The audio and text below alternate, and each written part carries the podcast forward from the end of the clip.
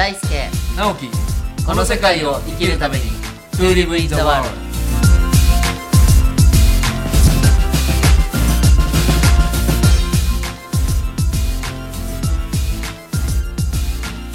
皆さんこんにちは。編集者の鈴木直樹です。この世界を生きるために1周年記念と題しましてこの4月5月といろんなゲストもお招きしながら、えーその方々のこの世界を生きるために大事にしていることをですね、えー聞いてるスペシャル収録なんですけど今僕の目の前にはもう僕の編集者人生の中のもう師匠と言っても過言じゃないぐらい本当に昔からもう二十数年お世話になっております、えー江戸川区にあります読書のおすすめ店長の清水柏さんです、えー清水店長よろしくお願いします。よろしくお願いします。ちょっとすみません噛んじゃいましたね 二人で濃厚接触ですね。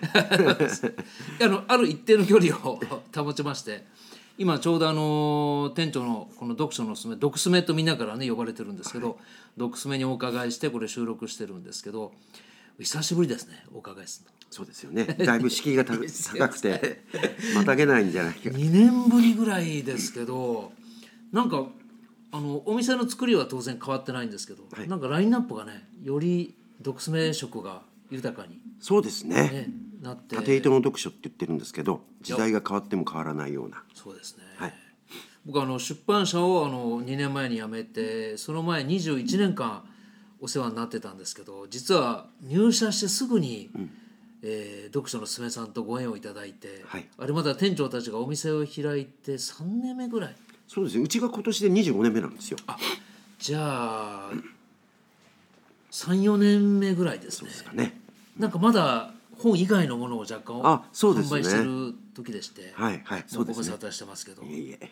えー、と今日ちょっと一番店長が今ね、これあのリスナーたくさん聞いていただいてるんですけど、はいなんか今一番こう話しておきたいっていうことがあればはい。はいそうですね。あのだからこのコロナ騒ぎでね、はいまあいろいろこうお変容をしなければならないと。はい。こういうことなんです。あの肝心なのは実存的変容って言って。実存的変容、ええはだからただ考え方が変わるだけじゃなくてね、ん。あの実際に例えば行動が変わっていくとか常識が変わっていくとか、あはい。えーそういうふうになっていかなきゃいけない、はい。でそういう意味では、えー即託同時って言葉がありますよね。即託同時。あのはい、即託同時っていう、まあ、禅の言葉みたいなんですけどね、はい。えー、とあの卵が、えー、ヒナが帰る時にね、はい。えーちょうど親鳥が殻の外から殻をトトントンって叩くわけですよ。はい。で内側からヒナが叩くんです。はい。それがねなぜか不思議に同時なんですよ。ね同時じゃなきゃ割れないと。あ同時に同じところをそうそう。外から中からはい。つつく、不思議な現象なんですけどおでそうじゃないとヒナがこう殻を破って出てこないっていう、はい。でそれが即託の木とかね即託同時っていうんですけども、はい。ちょうど今それが来てるんじゃないかと。おその我々この間もね若い子がなんかごちゃごちゃへりくつ言ってるやつがいたんですけどね。あの民主主義とか資本主義っていうのもはい。人間が作ったものですから、うん。必ずこう錆びてくるんですよね時間が経てば。はい。だからこれが絶対だと思ってたわけです我々、うん。今までね、はい。何の疑いもなく、はい。ところがこのコロナ騒ぎで、えー店開けちゃダメだ外出るなということで、ん。えー資本主義が機能しないと。はい。だから資本主義っていう殻を破っちゃわないとダメだと。今この時にね、はい。内側から親なんかの親鳥が外から殻をトントンって叩いてるんなですよ。るほどなるほどで俺たちも内側からコンコンってこうチャンスにね、うん叩かないと表に出れないんですよ。ただその叩く時に必要なことがありますよねきっとね。はいはい、んでそれはあ今来たな今叩かれてるぞという意識ですよねこれ最近よく言うんだけどあのなんだろうそのためにはね、はい。えー、と今今と過去の経験を結びつけないっていうことが大切でうん。昔の経験があるから今ね、はい。こうししなきゃいけないこうやらなきゃいけないっていうふうにはい。考えてしまうんで、そう今までの常識とか価値観をはい。ちょっとあえてこう崩すというか。結びつけない。結びつけない。結びつけないで考えた時に、えーその即託同時の内側からかた、えー殻を叩くということができるんだと。はそれともう一つ我々だから気をつけなきゃいけないのは、はい。ずっとその未来の未来の不安のための投資をしてきたっていう、ん例えば子供だったらお母さんがね、あ。うん。えー勉強ちゃんと勉強しないと将来困るわよっていう未来のね。未来の不安への投資なんですよ、いいいい大学上がっていい会社に行ってっていうのがもう言われてましたよね。ね、老後2,000万かかるよ。未来まだ来てないのにね、未来への投資不安の不安から始まる投資なので、はいいつまでもこの資本主義社会っていうシステムでね、だから日本も人口が増えてる時は良かったんだと思うそれでも、はい。あ今減ってきてるわけですからね。未来の不安への投資を、という癖をやめないと、だって明日どうなるかもわからないでしょ、よく考えれば人間なんていうのは。はい。だから、えーそうしないとね殻破れないね、うん。内側から。でもさっきね店長がおっしゃったその即託同時はい。のその内側から破るためにどういったことをね僕たちはこう大事になかなかその破るどころか、もう右往左往してる方もかなりはい。はい。当然いらっしゃいますし、はい。なんかこう店長なりに大事にした方がいいことがあれば。だから今ですよ今。うん。らどうしても過去と今言ったように過去と結びつけると不安が出てきちゃうんでしょ、はい。どうなるんだろうと。いやこれね今日収録するのが今ちょうど夕方の4時なんですけど、はい。僕は今日あのある作業があって10時半ぐらいからここにおお邪魔してねはいこの作業をやらせていただいたんですけどさっきちょうどお客様がいらっしゃって、あのある本を取ろうとしたらね、なんか上から数えて5冊目ぐらいからこう引き抜いたら 店長が「ちょっと待って」と 「だからよくないんだ」っていうねねそういうあの上にあるのは汚れてるだろうからその下から取るっていうその心がその浅ましいんだみたいなこういやだって一括してる瞬間を一括というか。遭遇したんですけど。実はあのなんか仕事もうまくいかなくて女の子にも振られてとか言うから、じゃあこの本読んだらっつったら下から取ろうとしたんですよね、でそれもね癖なんですよ、だから今俺うちに来る皆さんに申し上げてるのが、はい。あの少しでもいいから釣りは結構ですよってやってごらんって言ってるんですよね蕎麦屋さんでもラーメン屋さんでもね。例えば900円したとしますよね、はい。はい。じゃあ1000円払って100円ですけど、はい。あお釣りは結構ですよ。取っといてくださいっていう。それをやると今までの我々のそのさっき言った未来への不安に対するはい。投資っていう、はい。そのうなんだろうそこ疑いもしなかったものがガラッと壊れる。あだからいう下から取る人っていうのは1円も損したくない。ーうん。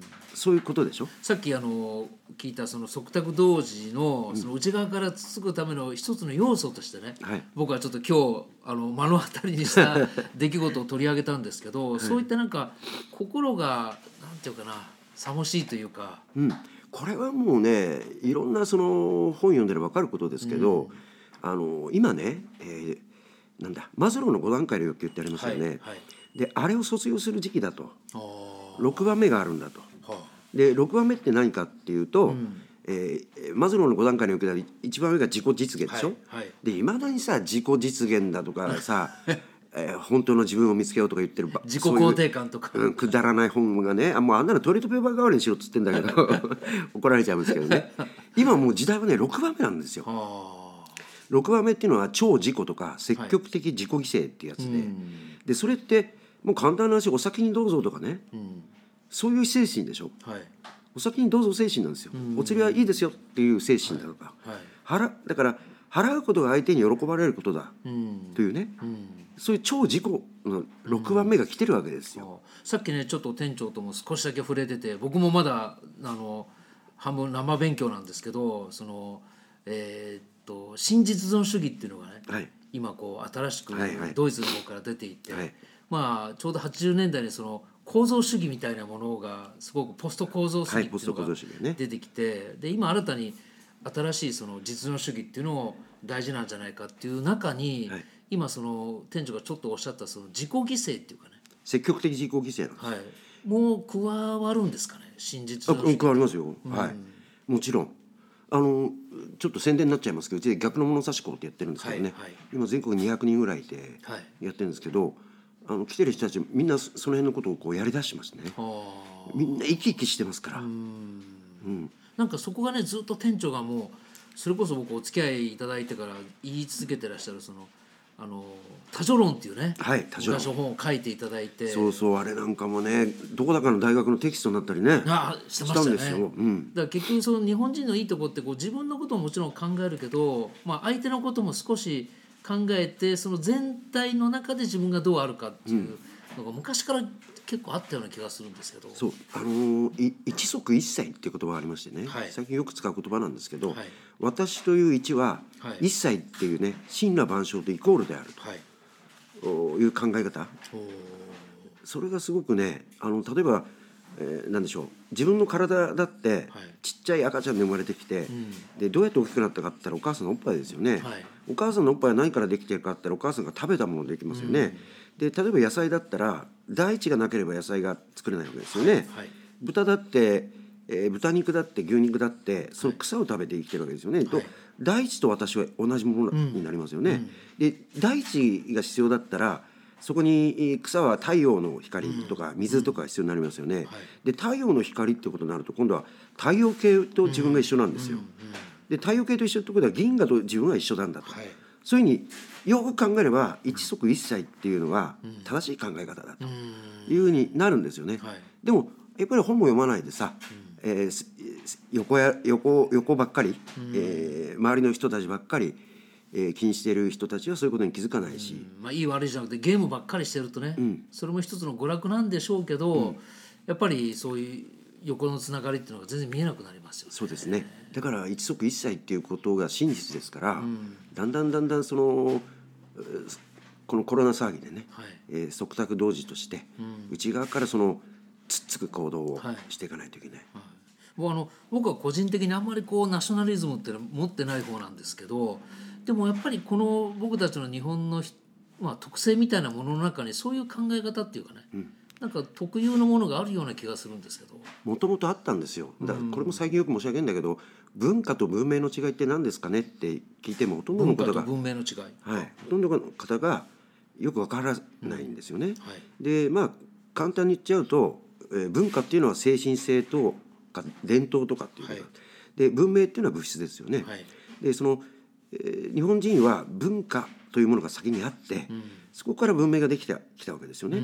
例えば神社だったら鏡とか剣とかおもお守りする精神性があってからお社ができるわけですよね。はい。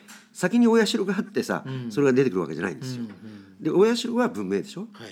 で一番わかりやすいのはほら、えー東京の日本橋の上に高速道路を通しちゃったっていう、はいはい。あれが先に文明が先の考え方。であのぐらいの時から日本人はその文明が先になって文化がもう置き去りにされてきたんですよね。はい。じゃなくてここに来てその精神性伝統っていうもの文化が先に来てから文明という物質ができてこないと、その真っ当な形に戻さないとダメなわけですよ。本だってそうで、あの売れればいいっていうようなずずっとこう来たじゃないですか出版業界も。はい。ね、文明が先で文化は置き去りだったんですよ。そんなのは本でも何でもないの。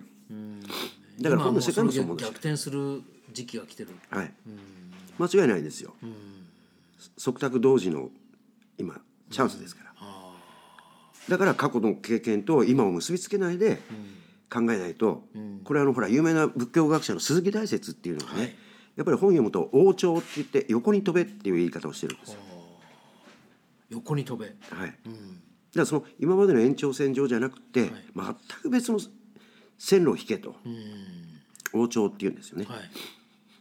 あの店長のね読書のおすすめも25年っていうことなんですけど、今そういう話をされたようなことに即したラインナップがもうここし10年ぐらいですごく増えてきて、そうですね。